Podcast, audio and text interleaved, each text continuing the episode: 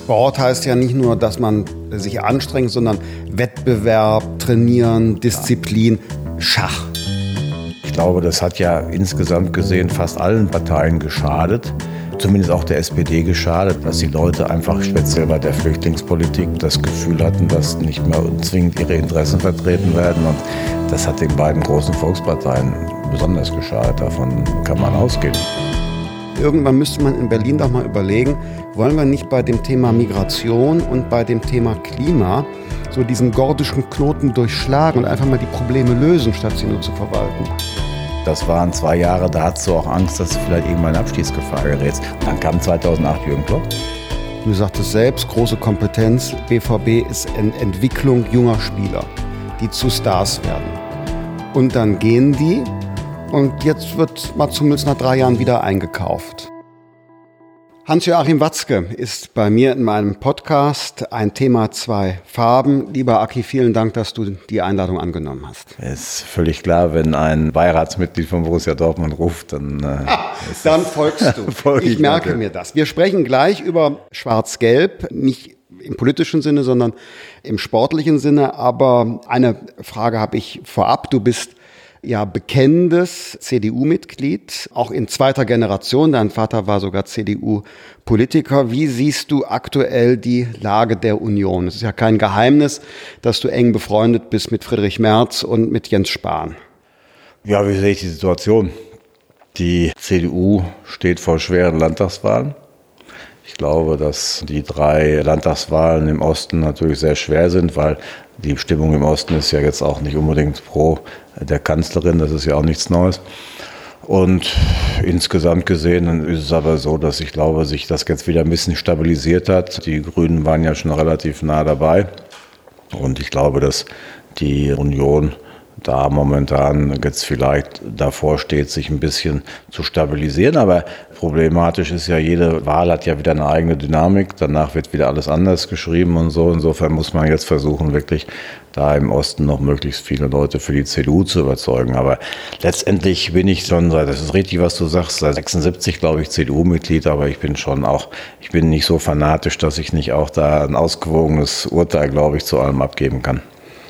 Ja, ist ja, ist ja klar. Ich sehe die ostdeutschen Landtagswahlen ähnlich wie du. Geht es um viel. Die Stimmung ist aber eine ganz andere als in westdeutschen Ländern.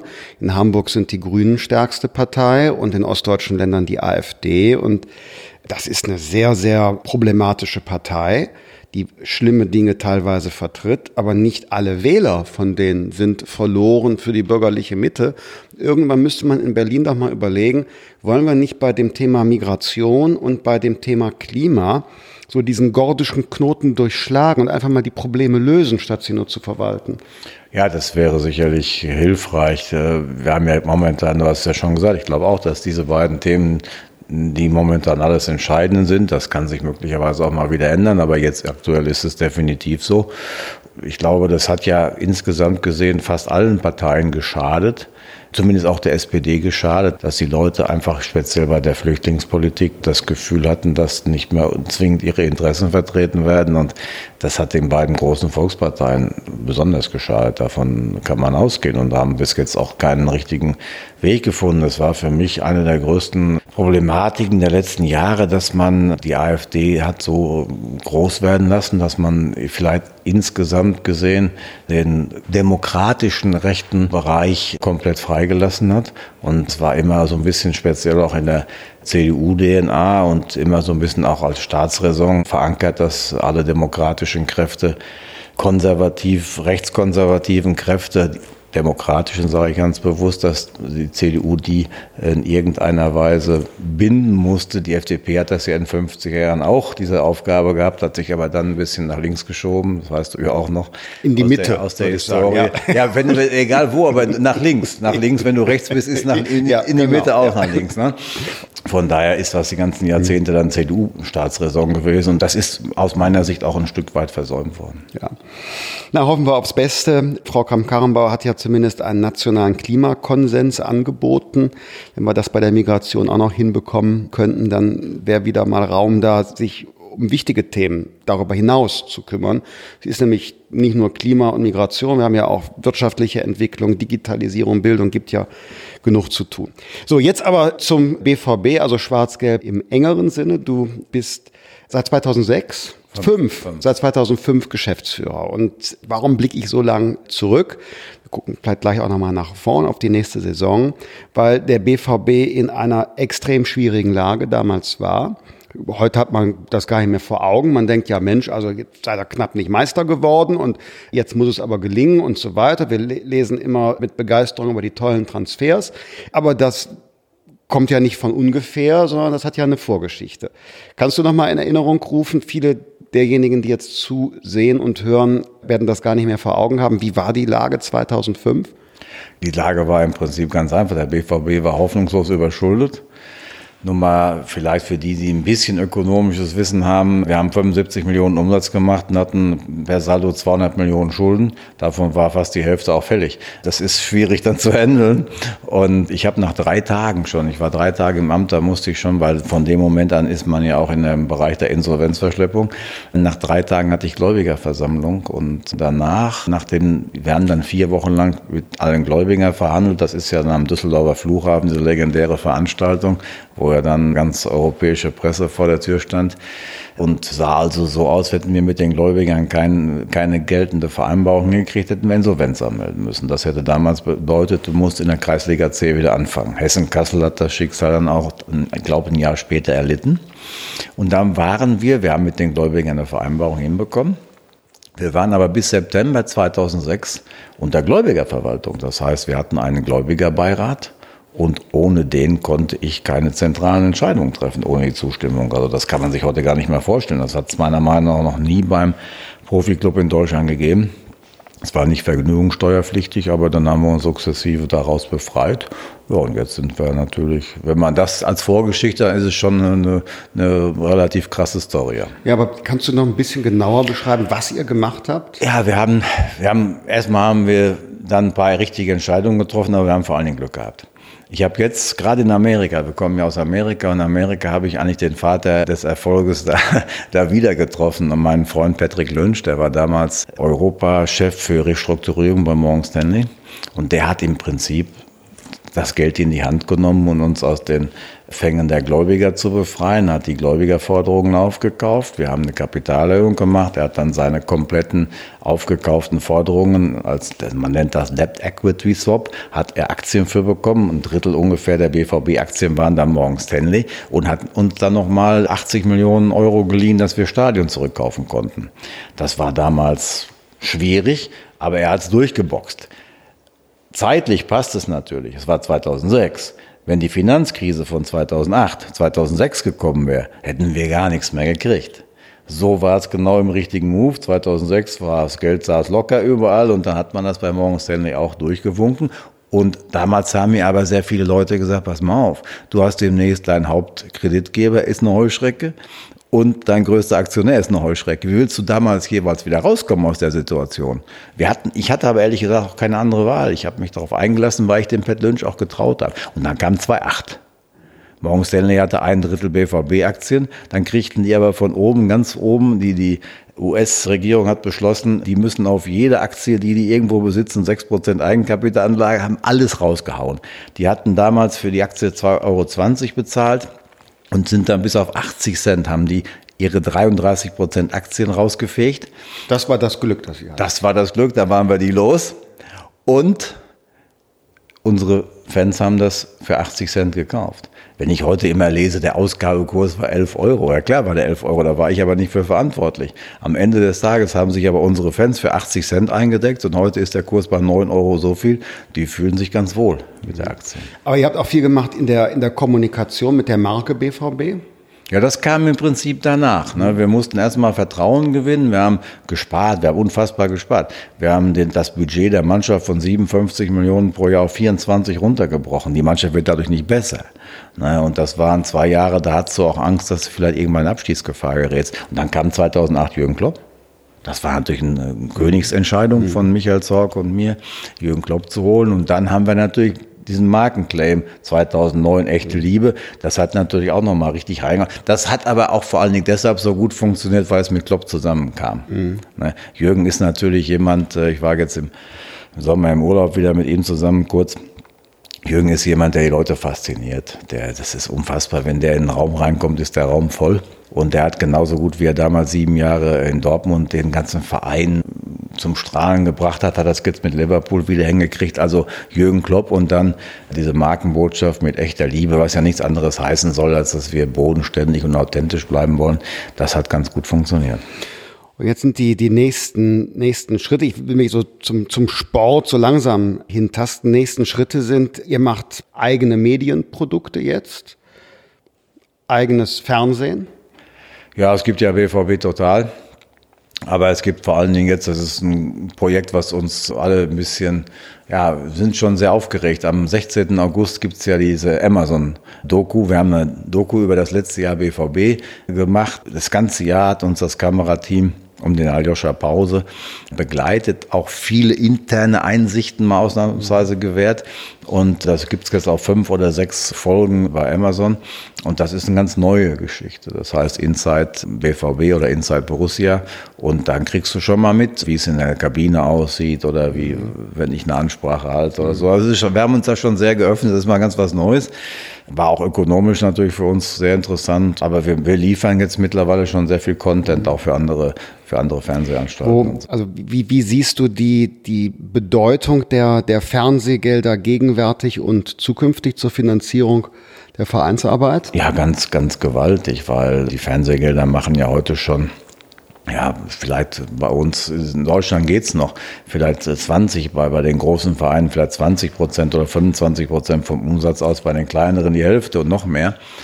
Aber wenn man sieht, dass die Engländer zum Beispiel alle erzählen, ja, die Engländer, die haben alle anderen abgehängt, weil die Investoren haben, ist totaler Quatsch. Die Engländer haben einen wahnsinnigen finanziellen Vorteil, weil sie aus dem Fernsehgeld mhm. 150 Millionen jeder Club, jeder Club mehr einnimmt als die deutschen Clubs. 150 Millionen pro Jahr. Und das hat einfach damit zu tun, dass in Deutschland 5 Millionen Abos laufen und in Großbritannien 14 mhm. Millionen. Das ist eine ganz einfache Rechnung. Du bist aber bei der gegenwärtigen Verteilung der Fernsehgelder in Deutschland bekannt eigentlich als ein Kritiker. Nö, eigentlich nicht. Ich finde, die ist, die ist in Ordnung. Die darf mhm. sich allerdings auch nicht mehr weiter verschieben. Wir haben eine Verteilung von 2 zu 1. Das heißt, der 18. kriegt die Hälfte vom 1. Das ist sehr moderat. Ne? Das ist aber auch richtig so. Es darf nur nicht so sein, dass alle das Gleiche kriegen, weil am Ende des Tages, das nehme ich mal für, für Bayern München und auch für Borussia Dortmund in Anspruch, schauen die Leute schon in allererster Linie auf, auf, auf diese Clubs. Klar, aber ich habe dich in Erinnerung im Zusammenhang mit der 50 plus 1 Regelung. Ja, das ist ja wieder was anderes. Ja, ja, 50 Kannst du das plus, kurz erklären? Ja, klar. 50 plus 1 bedeutet, dass der Verein, Borussia Dortmund, e.V., das Sagen haben muss in einer Konstruktion einer GmbH und Co. KG oder in einer AG wie bei Bayern München. Bei Bayern München hat der Hauptverein, also die, der e.V., hat immer noch 75 Prozent der Anteile und also du musst immer 50 Prozent plus eine Stimme haben. Ja? Das schützt natürlich. Das schützt vor Heuschrecken vor irgendwelchen Leuten, die meinen, sie könnten sich so einen Fußballclub dann leisten und sich da erstmal austoben. Getränke herstellen. Äh, da, egal was es ist, aber es gibt natürlich auch, es gibt natürlich auch eine ganze Menge, die es dann wirklich auch nicht gut machen. Ne? Wir haben es doch erlebt bei AC Milan. Da ist dann ein Chinese gekommen, AC Milan, immerhin fünfmal Champions League gewonnen, ist ein Chinese gekommen, hat den Verein gekauft, konnte nachher nicht bezahlen und jetzt ist es bei Elliott, weil er wirklich ein in Anführungszeichen Heuschrecke. Und die werden es nicht ewig halten und dann wird es weiter verramscht und so, so ein Verein. Na, und das möchte ich in Deutschland nicht. Aber wir müssen ja darüber nachdenken, wie wird der deutsche Fußball international und europäisch wettbewerbsfähig? Sind wir das in der Breite? Ja, also sagen wir mal, es ist nicht. Wir, wir, kommt, jetzt, kommt, denkt ja mit, wenn ja, Transfergelder größer sind, die Talente werden ja. weggekauft. Ja, gut, wir müssen, also erstmal ist es nicht so, dass wir jetzt komplett schon die weiße Fahne geest haben. Ich habe 2013, das ist jetzt sechs Jahre her, haben wir ein deutsches Finale gehabt in der Champions League. Da haben alle geschrieben, jetzt sind wir, dann wurden wir ein Jahr später Weltmeister. Da waren die Leute der Meinung, jetzt sind wir die Größten. Waren wir nie. Es wird aber auch nicht so bleiben, dass die Engländer jetzt alles gewinnen. Na, wir müssen, wenn wir uns, wir müssen uns entwickeln in Richtung Internationalisierung. Wir müssen uns auch dahin entwickeln, dass wir, dass wir noch mehr Fernsehgeld bekommen, mittel- und langfristig, vor allem aus dem internationalen Bereich. Denn dann sind wir konkurrenzfähig. Das hat nichts mit Investoren zu tun. Die Investoren von, von Manchester United oder auch von Liverpool, die ziehen das Geld auch raus. Manchester United, da machen die Glazers in Amerika jedes Jahr eine, eine fette Gewinnausschüttung. Und genauso ist es ja so, Real Madrid und Barcelona sind sicherlich die erfolgreichsten Vereine der letzten 15, 20 Jahre. Das sind beides eingetragene Vereine. Also diese Rechnung, die ja viele, die mit dem Fußball Geld verdienen wollen, die Rechnung, die die aufmachen, also 50 plus 1 hindert dich am sportlichen Erfolg, das sehe ich bei Real Madrid nicht, das sehe ich bei Barcelona nicht, sehe ich bei Bayern München auch nicht. Das ist so ein Dogma, was Leute, die mit dem Fußball Geld verdienen wollen, dann leichtfertig so vor mhm. sich herbeten. Du kannst natürlich, wenn du Paris bist und der Emir von Katar schüttet da alles Geld aller Ölquellen rein, dann hast du auch Erfolg. Wenn du es gut bis jetzt hat es noch nicht ganz funktioniert, aber zumindest die Wahrscheinlichkeit steigt schon mit dem Geld. Das ist ja auch klar, aber es geht beides. So, jetzt haben wir das Feld bereitet. Aki, vermutlich kommt die Passage, auf die ich jetzt hinaus will, die interessiert vermutlich die Leute am allermeisten. Aber es war jetzt nur die Hinführung. Wir machen ja hier einen Podcast im Parlament. Besser Hinführung ja, als Hinrichtung. Genau, wir sind ja, wir sind ja nicht, nicht in der, in der, in der Sportschau. So, jetzt schauen wir natürlich auf die aktuelle Lage bei unserem BVB. Und es gab sensationelle Transfers ich weiß nicht, wie, wie viel ich gelesen habe über Mats Hummels. Die Spekulationen vorher kommt er, dann kam er, jetzt die Berichterstattung über die Vorbereitung auf die Saison. Also was haben wir, sage ich jetzt mal, oder was habt ihr, ihr seid ja die, die Profis, für eine Strategie jetzt in die Saison reinzugehen? Wie stellen wir uns auf auch für die weitere Zukunft? Ja, erstmal müssen wir, das, die einfachste Strategie ist immer das nächste Spiel gewinnen. Das hilft immer weiter. Ist ja auch das ähm, Schwerste. Das na, grundsätzlich ist es einfach so. Wir hatten ja letztes Jahr, wir hatten teilweise sogar Vorsprung, äh, sechs oder neun Punkte, haben dann mit zwei Punkten Rückstand das Meisterrennen nicht für uns entscheiden können, aber wir hatten schon nach der Saison das Gefühl, dass wir ganz nah dran waren. Jetzt kannst du, wenn du ganz nah dran bist, dann in Gladbach, wir hatten am letzten Spieltag noch die, die, die theoretische Chance, Meister zu mhm. werden. Wenn es dann nicht funktioniert, und du hattest ja das Gefühl, in Deutschland hätten schon sehr gerne Leute mal einen anderen deutschen Meister gehabt. Alle, außer den Bayern. Ja gut, das sind aber viele. Ne? Das ja, kann ich genau. auch verstehen. Alle das, außer den Bayern. Die da, ja, vielleicht ja. gab es auch in Gelsenkirchen noch ein paar. Ja, aber Jedenfalls gibt es dann ja zwei Möglichkeiten. Du gehst äh, dann, äh, du, du, du fängst, du, du, trocknest deine Tränen und äh, fängst ganz von vorne wieder an. Da haben wir aber gesagt, wir wollen jetzt keine Sommerdepression, sondern wir gehen jetzt forsch nach vorn und sagen, wir wollen jetzt im nächsten Jahr wieder um die deutsche Meisterschaft mitspielen, werden alles tun, dann auch vielleicht deutscher Meister zu werden. Gut, das kannst du sagen, das nützt ja natürlich noch nichts, du musst es natürlich auch ein bisschen hinterlegen. Und wir hatten schon im Vorfeld des Saisonendes hatten wir schon gute Transfers, so noch nicht eingetütet, aber die waren am Weg.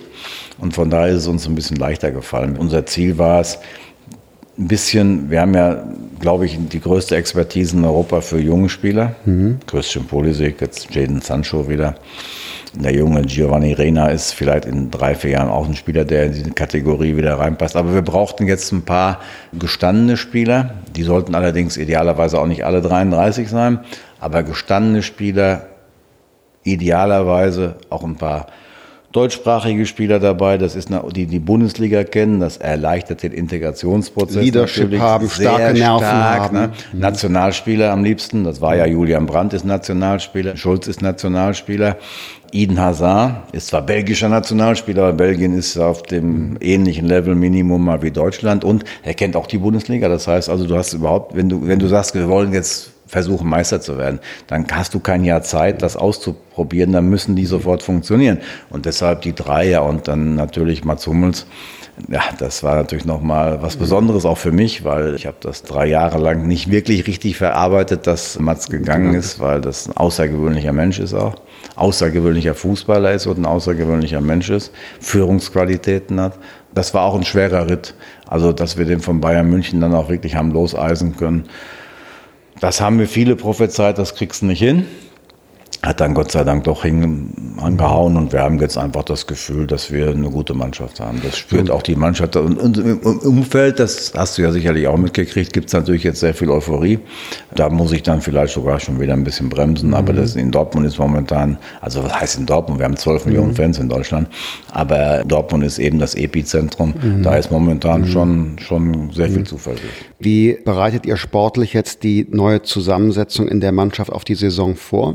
Ja gut, das ist ja in allererster Linie Trainersache. Klar. Da wissen wir auch, dass wir da dass er, dass die Mannschaft da bei Lucien. Aber du bist doch auch oft im Trainingslager dabei. Ja, ich bin immer dabei, aber du hast ja, du, du führst Gespräche und so, aber mhm. wenn es um die, um die, um die taktische Ausrichtung geht, wenn es darum geht, wie du auch die, die Spieler dann optimal einsetzt und so, das ist dann schon Trainersache. Natürlich diskutieren wir das auch mit ihm, aber das ist seine Entscheidung. Da habe ich aber jetzt in Amerika das Gefühl gehabt, erstmal, das wussten wir vorher, was wir wussten, ist, dass sie vier dann kam ja noch der, der junge Morey von Barcelona dazu.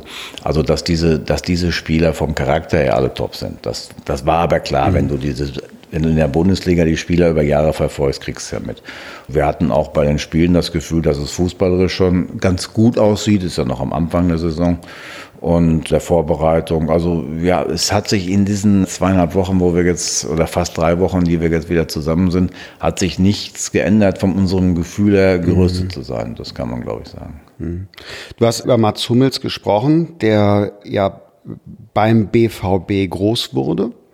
Und du sagtest selbst, große Kompetenz. BVB ist Ent Entwicklung junger Spieler, die zu Stars werden. Und dann gehen die und jetzt wird Mats Hummels nach drei Jahren wieder eingekauft. Ja, bei Mats war es anders. Mats hm. ist ja schon gegangen, da war er schon 27. Äh, bei Mats war es eher so, also er kam ja von Bayern München, ist aber dann relativ mit 19 Jahren zu uns gewechselt. Und er ist in München groß geworden. Er ist irgendwo in Bergisch Gladbach zwar geboren, aber er ist in München groß geworden und sein Lebensmittelpunkt war eigentlich immer München. Er hat da eine Clique, was ich super finde. Der hat aus seiner Jugendzeit noch, mit denen ist er immer noch regelmäßig zusammen und der ist schon zu Dortmunder Zeiten sehr häufig auch zwischendurch mal für einen Tag nach München, um da mit denen im englischen Garten Fußball zu spielen oder ähnliche mhm. Dinge. Das ist schon sehr authentisch, wie er das gemacht hat. Und damals war einfach sein Wunsch, jetzt einmal München. Und das hat lange gedauert. Ich habe da sehr um ihn gekämpft, Michael Zorg auch. Und er hat sich da sehr schwer gemacht. Mhm. Er war hin und her gerissen über Monate und dann ist er gegangen. Das hat uns sehr wehgetan. Und ich hatte immer die Idee, er sollte nochmal zurückkommen. Und Jetzt haben wir. Und er hat ja möglicherweise in der Abwehr auch gefehlt letztes Jahr. Ja, sagen wir mal so, äh, vielleicht hätte es dann noch ein bisschen anders ausgesehen. Das ist aber letztendlich auch Spekulation. Es wären zwei Dinge gewesen. Er hätte bei Bayern gefehlt, mhm. weil er natürlich ja. eine sehr gute Rückrunde gespielt hat. Er war beim 5 zu 0 gegen uns, das war ja so der schwärzeste Tag der letzten Saison, mhm. war er beste Mann am Platz. Und er wäre bei uns da gewesen. Also in Summe spricht schon einiges dafür, dass es dann vielleicht ein bisschen anders gelaufen wäre. Er hat auch die Nerven eines erfahrenen ja. Spielers, der stabilisiert. Man, die Drucksituation letztes Jahr, wenn ich im Stadion war, war das auch zu spüren, war ja enorm. Ja, die Erwartungshaltung, enorm, jetzt klar. muss es ja, klappen. Natürlich. Deshalb haben wir auch noch mal ein bisschen erfahrenere Spieler dazugeholt. Aber Mats natürlich ist Weltmeister. Der hat die letzten Jahre alles abgeräumt. Er ist, glaube ich, fünfmal Deutscher geworden in seiner Karriere, hat zweimal einen DFB-Pokal gewonnen, ist Weltmeister. Ja, Entschuldigung, das ist doch klar, dass der natürlich alles schon erlebt hat. Und er ist 30. Er ist auch keine 33 oder 34, er ist 30 Jahre für einen Innenverteidiger, er ist 30 Jahre ein Top-Alter. Und von daher versprechen wir uns da schon noch ein bisschen von. Und du merkst auch sofort wieder, er ist in der Mannschaft total akzeptiert. Er unterstützt Marco Reus jetzt in der Führung der Mannschaft auch. Das, und die beiden verstehen sich eh gut miteinander. Das, mhm. die haben ja schon miteinander gespielt. Das ist, glaube ich, ganz gut. Was für Ziele habt ihr auf der internationalen Ebene? Ja, wir wollen erstmal immer eins nach dem anderen. Die erste, der erste Punkt ist immer die Champions League Gruppenphase überstehen. Mhm. Das ist manchmal leichter und manchmal schwerer. Dem steht nämlich im Ende August noch die Auslosung in Monaco mhm. im Weg. Jetzt, jetzt spinne ich mal ein bisschen, aber wenn du jetzt dann zum Beispiel, du kriegst aus Top 1, kriegst jetzt von mir aus Liverpool oder Barcelona, dann kommen wir dazu und dann kriegst du in Top 3 noch einen richtigen Kracher, dann wird es, kann es auch mal eng werden, aber wir wollen uns auf jeden Fall fürs Achtelfinale qualifizieren. Ja, und dann kommt es auch immer auf den Gegner an. Also jetzt, wenn du im Achtelfinale auf einmal ausgelost bist, du spielst gegen Barcelona, dann wird das Ganze jetzt auch nicht sagen, mein Gott, jetzt sind wir aber Favorit, weil wir es wollen. Mhm. Ja, sondern, aber wir wollen schon mal gerne wieder ein bisschen weiterkommen. Denn wir sind das letzte Mal ausgeschieden im Viertelfinale der Champions League 2017. Das war mit diesem unsäglichen Bombenattentat. Und das ist auch noch eine Wunde, die noch nicht so komplett mhm. verheilt ist. Und die werden wir wahrscheinlich erst wieder verheilt haben, wenn wir mal wieder in so einem ja. Viertelfinale sind. Wir sind ja jetzt hier im Bundestag, deshalb muss ich jetzt noch in eine politische Phase wieder kommen, nachher zu dem Höhepunkt Sport. Es gibt zwei Themen, die ich da ansprechen will. Der erste Punkt, über den wir auch hier im Parlament beraten und wo wir uns als FDP-Fraktion auch stark machen, das ist der Bereich E-Sports. Und du bist eigentlich immer Okay, alles klar. Ich hoffe, man kann das, kann das sehen bei YouTube. Deinem Gesichtsausdruck. Du warst jetzt nicht immer so der, der Bannerträger von E-Sports. Nein, war ich nicht, weil für mich, ich bin da vielleicht auch ein bisschen konservativ, weil für mich Sport auch immer noch was mit Sport zu tun hat und E-Sport. Ja, das ist eben, finde ich, schon ein bisschen was anderes. Und ich habe aber natürlich großes, also sagen wir mal so, ich bin sicherlich auch, der BVB ist sicherlich bereit, auch als, als Plattform dafür zu dienen, wenn jetzt, wenn jetzt Fußballspiele oder Sport im E-Sport-Bereich, das ist schon mhm. klar. Aber jetzt noch irgendwelche Ballerspiele da zu bewerben oder mhm. ähnliches, das wird garantiert nicht passieren. Aber genauso gut werden wir auch nicht dem sagen, der sagt, ich bin auch Sportler, ich mache aber nur E-Sports, dem würde ich immer schon nur sagen, Junge, mach auch mal ein bisschen was vielleicht für deinen Körper, das hilft mhm. auch. Ne? Wir müssen aufpassen, dass das nicht so, dass, dass das keine Substitution wird. Dass die Leute sagen, ja, wir, wir machen E-Sport und wir müssen schon, weil Mens sana in corpore sana habe ja. ich irgendwo mal gelernt in der Schule, da ist schon ein bisschen was dran. Ja, also der sollten schon auch den richtigen Sport treiben. Ich will es auch nicht ersetzen, aber Sport heißt ja nicht nur, dass man sich anstrengt, sondern Wettbewerb, Trainieren, Disziplin, ja. Schach. Ne? Das ja, ist, ist schon klar. Auch anders als Fußball. Das, das ist schon klar. Das war ja das Franz Beckenbauer, wo der Präsident bei Bayern würde, hat er als erstes die Schachabteilung aufgelöst. Aber nein, nein, ich, ich verstehe das schon, auch was du meinst. Natürlich, wenn du sehr konzentriert bist, wenn du da dich einbringst und so, aber trotzdem Bewegung ist auch hilfreich. Und deshalb nochmal, es ist jetzt nicht so, dass ich jetzt ein kompletter E-Sports-Gegner bin, überhaupt nicht. Ich habe nur, es ging damals, wo ich da, ich mhm. habe da irgendwann gesagt, dass ich das scheiße finde. Da war aber, das war aber komplett aus dem Zusammenhang gerissen, was die damit meinten oder wo ich danach gefragt wurde auf irgendeiner Mitgliederversammlung war, dass wenn jetzt beim BVB einer mit BVB-Trikot da E-Sports spielt und da irgendeine Liga gemacht wird oder was weiß, das ist nicht unsere Aufgabe. Das können die mhm. anderen Clubs auch von mir aus machen, da habe ich nichts dabei, aber BVB macht das nicht.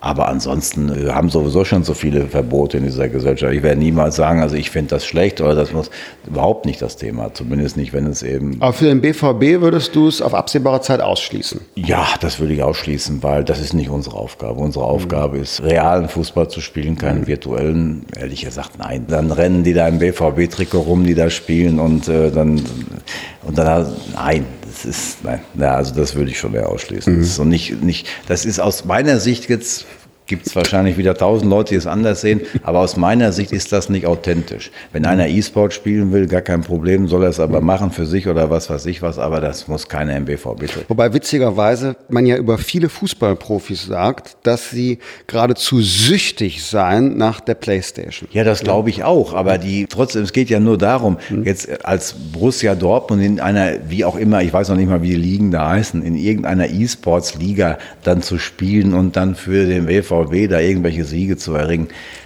das, das, das ist nicht das, was ich, was ich mir vorstelle. Aber die Spieler spielen sowieso und kenne fast jeden, den ich kenne, der spielt auch irgendwo, das ist überhaupt nicht das Thema. Aber wir wollen es nicht als Borussia Dortmund in irgendwelchen Ligen mhm. machen. Wir wollen richtigen, realen Fußball spielen. Okay, und das zweite heiße Eisen aus politischer Sicht mit Blick auf, auf Bundesliga, das sind die Hochrisikospiele und die Polizeieinsätze. Auch da ist jetzt ist jetzt Gestik und Mimik schade, dass man es nicht, ja, dass, dass wir gehört werden und nur teilweise gesehen. Ja, wie siehst du die Diskussion? In Bremen gab es ja wegweisende Entscheidungen und Urteile, was die finanzielle Verantwortung des Profifußballs für Polizeieinsätze angeht. Ja gut, aber erstmal nur für Bremen. Ne? Ich sehe das so, dass das wieder so eine typische deutsche Diskussion ist, wo viel Populismus dabei ist, auch viel Heuchelei dabei ist natürlich, weil ich weiß, dass dieses Thema, ja, warum sollen die Fußballer da mit den Millionären und so weiter, warum sollen die nicht für die Polizei zahlen? Klar, das ist populär, das findet in jeder Umfrage eine Mehrheit, ist, weil es eben auch so, so einfach populistisch ist, dass man es natürlich auch gut nachbeten kann. Können wir machen. Ist gar nicht das Problem. Borussia Dortmund würde sicherlich nicht dran sterben. Was ich aber anders sehe, ist, da muss es einen Gleichbehandlungsgrundsatz geben. Ich sehe nicht ein, warum, was unterscheidet eigentlich ein Fußballspiel vom Oktoberfest oder vom was weiß ich was. Entweder muss der Veranstalter demnächst für Sicherheit zahlen. Wenn wir das wollen, okay, dann müssen es auch alle tun. Oder aber wir sagen, das Gewaltmonopol liegt immer noch beim Staat und der Staat ist immer noch derjenige, der die Sicherheit leisten soll und nicht der Private. Das ist für mich eine ordnungspolitisch entscheidende Frage. Und wenn ich sehe, für was alles die Polizei herangezogen wird, dann nur ausgerechnet den Fußball rauszupicken, weil dann eben die, es geht ja nicht um die, um die Spieler, sondern es geht ja um die Zuschauer. Ganz normale Menschen, für die dann auch da in irgendeiner Weise gesorgt wird. Wobei dann das zweite Thema, was ja auch die meisten Leute gar nicht mehr auf dem Schirm haben, im Stadion selbst ist doch gar keine Polizei. Das ist ja nur im Extremfall. Ja, und das, der Außenbereich, der gehört noch nicht mal zum Beispiel bei uns zu Borussia Dortmund, sondern das ist öffentlicher Raum. Ne? Ich finde, dass man diese Diskussion, die muss man in der Tiefe führen, aber nicht so sagen, ja gut, die Millionäre, die können da selber für bezahlen und dann brauchen wir wirklich da eine Gleichheit. Im Stadion macht ihr ja selber die Sicherheit. Ja, natürlich. Und da gibt es ja auch Unterschiede, je nachdem, wer kommt. Ne? Ja, nein, aber wir haben ja insgesamt beim BVB, wir haben 800 bis 1000 Ordner im Einsatz. Also wir mhm. zahlen schon ordentlich für die Sicherheit, das ist ja gar keine Frage. Und in 99,9 Prozent der Fälle mhm. geht das auch dann gut. Wenn natürlich dann von den entsprechenden Stellen dann ein Spiel als Hochrisikospiel eingestuft wird, das ist ja nicht so häufig, aber wenn es dann ist, dann ist natürlich auch eine erhöhte Polizeipräsenz. Aber das ist ja heute bei, bei jeder Demonstration ist das heute üblich, dass die Polizei dabei ist. Da kommt auch niemand auf die Idee und sagt, ja, dann sollen noch diejenigen, die die Demonstration angemeldet haben, doch bitte schön auch die Polizei bezahlen. Das ist ein Thema, wenn man das wirklich mal richtig durchdenkt, ist es sicherlich nicht so einfach, wie das dann in der Diskussion manchmal Bei der Demo noch was anderes als beim Oktoberfest, ne? weil da sind auch kommerzielle Geschichten, das ist andere Meinungsäußerungen. Aber vielleicht mal generell die Frage, wie, wie beurteilst du denn überhaupt die Risikolage, Gewaltbereitschaft, anderes mehr? Also DFB-Pokalfinale, da kommen natürlich wieder die Leute mit den Pyros und da wird drüber gesprochen, nee, macht's nicht. Also wie, wie nimmst du die Entwicklung wahr? Ja gut, wir müssen jetzt erstmal sauber differenzieren. Pyro ist ja noch von Natur aus nicht keine Gewalt. Ne? Das ist zwar zu, zu gefährlich, als dass man das legalisieren könnte und von daher müssen wir da auch ganz klar einschreiten, das ist klar, aber ich finde, Gewaltbereitschaft ist noch was anderes. Aber nichtsdestotrotz ist das auch ein Thema. Müssen aber auch bei einer ehrlichen Bewertung sagen, der Fußball bildet wahrscheinlich, oder die Bundesliga bildet wahrscheinlich wie kaum etwas anderes in unserer Gesellschaft die Bandbreite der Gesellschaft ab. Hm? Wenn es in den Kommunen heute zwei oder drei Prozent Rechtsradikale Wähler gibt und da ich mache jetzt keine ich, ganz rechtsradikale Wähler gibt, dann bilden die sich auch im Stadion ab. Das sieht dann zum Beispiel, wenn das in Dortmund haben, haben die Rechten zwei Prozent. Das hört sich erstmal wenig an. Wenn er das jetzt aber mal auf 80.000 Zuschauer umrechnet, sind schon 1.600 Leute. Das ist nicht so wenig. Genau das müssen wir, das ist ein Phänomen, das ist da. Und genauso haben wir natürlich, und das ist ja mit steigendem Anteil, haben wir auch in unserer Gesellschaft eine Tendenz zu mehr Gewaltbereitschaft. Das werden wir ja sicher, siehst du, genauso sehen. Auch die mhm. bilden sich dann auch im Fußball ab. Und oftmals sind ja die Leute, die dann gewaltbereit sind, denen geht es ja gar nicht um das Fußballspiel.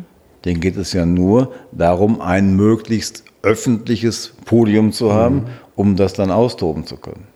Und da darf man auch dann den Fußball nicht mit allein lassen, weil das ist ein reines Gesellschaftsphänomen. Ob das jetzt beim Fußballspiel ist oder irgendwo anders, das, mhm. ist, das ist ein Gesellschaftsphänomen und das ist beim Fußball so, dass wir immer eng die Gesellschaft abbilden. Heikle Frage als BVB-Anhänger und Mitglied. Aber dennoch, ist es nicht möglicherweise so, dass wir als Anhänger eines Vereins so aus, wie soll ich sagen, so einer, so einer gewissen Choreografie heraus die Gegnerschaft zu anderen Vereinen besonders überbetonen. Auch so aus, ne, weil es Freude macht und es ist ein bisschen spielerisch, dass manche das aber echt hart missverstehen können. Ja, gut, sagen wir Ich hatte so einen Eindruck hier beim DFB-Pokal-Endspiel mit RB Leipzig, als ich so gesehen habe, so ne, von der Seite, wie da, ich muss jetzt mal aufpassen, man sich nicht den Mund verbrennt. RB Leipzig ist nun wirklich sehr polarisierend, aber wie, wie, wie hart diese Gegnerschaft dagegen war, das war, war jetzt nicht mehr nur so, so, so sportiv, sondern. Gut, aber das ist natürlich auch ein anderer Gesellschaftsentwurf. Natürlich darf das nicht in so eine offene Feindschaft ausschlagen, das ist doch völlig klar. Aber du weißt doch auch, gerade in der, aus der Politik auch, wo da, das ist ja heute noch sehr zivil, aber ich kann mich noch gut erinnern, wie auch da mit, mit harten Bandagen gespielt worden ist und alles. Aber es ist völlig richtig. Wir müssen immer wieder, wir haben da auch eine Gesamtverantwortung, wir müssen immer wieder den Leuten klar machen, dass es unterschiedliche Entwürfe gibt und dass jeder zu seinem Entwurf dann eben stehen muss und dass wir uns dann auch sportlich bekämpfen müssen, das ist klar, das ist nun mal so, aber dass es natürlich auch Grenzen hat. Aber das ist ja immer das gleiche Problem, das weißt du auch. In jeder Thematik die wir in Deutschland, wo es ein bisschen konfrontativ ist, musst du immer damit rechnen, wenn du ein richtiges Argument verwendest, dass auch ein paar Verrückte das dann falsch auffassen. Aber zum Beispiel die Choreografien der Ultras, mhm die sind ja nicht gegen irgendeinen anderen Verein gewandt, sondern die sind ja meistens für den eigenen Verein gewandt. Und ich muss ganz ehrlich sagen, die Ultraszene ist schwierig zu handeln für uns. Aber Teilweise wird sie mir auch zu sehr verteufelt, weil äh, die Ultraszene, speziell in Dortmund, uns auch in vielen Dingen hilft. Mhm. Die haben schon ein waches Auge auch darauf, wenn versucht wird, da extremistisch in die Fanszene einzuwirken und so, da passen die schon mhm. auch auf. Und insofern, es ist manchmal äh, anstrengend und manchmal muss man auch dann mhm. sagen, schwierig, aber es ist auch nicht so, dass es alles nur immer schlecht ist. Mhm. Dann den letzten Punkt, den ich ansprechen will, Aki. Wie siehst du eigentlich die Lage der Frauenfußballmannschaft des BVB? Wir haben ja keine. wir haben ja keine. Ja, gut, das ist. Wir hatten jahrelang in Dortmund, in Lütken Dortmund, eine sehr, sehr gute Damenmannschaft. Das ist jetzt so ein bisschen in den letzten zwei, drei Jahren nach unten gegangen, aber die hätten, wir haben das Problem, dass der BVB natürlich diese Stadt unfassbar überstrahlt. Und wir müssen aufpassen, dass wir nicht mit jedem Neuen, was wir machen, dass wir dann sofort wieder irgendwas Bestehendes kaputt machen. Das ist ja die Gefahr. Mhm. Ne? Und deshalb haben wir immer gesagt, beim, beim Frauenfußball, da, wer Frauenfußball spielt, der hat in Dortmund da ein gutes Angebot. Wir haben jetzt zum Beispiel Blindenfußball, macht der BVB seit zwei oder drei Jahren, was ich, das gab es keine Möglichkeit in Dortmund und das war für, für unsere Begriffe deutlich virulenter, da was zu tun als sein bestehende Strukturen einzugreifen. Ich bin nicht derjenige, der jetzt sagt, der Frauenfußball ist jetzt das, wo ich mich dann total verliebt habe oder so, weil es gibt schon auch einen, einen qualitativen Unterschied, zu, wenn man das sieht. Aber nichtsdestotrotz auch da gilt, wer das gerne möchte, der soll das machen und äh, da, ich finde das auch toll wie dann sich da im Wettbewerb gemessen wird und welcher Begeisterung dann auch teilweise, welcher Leidenschaft da dem Sport nachgegangen wird. Aber der BVB muss auch nicht jede Sportart jetzt machen. Und bis jetzt haben wir uns eben so entschieden aus den dargelegten Gründen, aber ich habe da sonst überhaupt nichts gegen. Okay, in diesem Sinne vielen Dank für deinen Besuch. Sehr gern. Vielen Dank fürs Zuhören. Ich hoffe, es hat euch gefallen. Wer Anregungen für Gäste hat oder Feedback geben will, der schreibt mir am besten einfach eine Mail oder eine private Nachricht in den sozialen Medien. Diesen Podcast kann man abonnieren bei iTunes, Spotify, Deezer und überall, wo es Podcasts gibt. Auf Wiederhören.